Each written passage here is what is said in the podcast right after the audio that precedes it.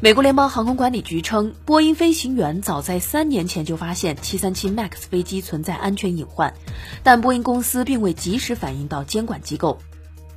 据美媒报道，2016年，时任波音公司首席技术飞行员马克·福克纳在参与737 MAX 飞机的模拟器测试后，就与一名同事发短信说，这套系统已经失控了，表现得过分。福克纳提到的系统就是737 MAX 飞机的机动特性增强系统。这一系统的自动防失速软件被错误激活后，导致了埃航和狮航两起空难事故。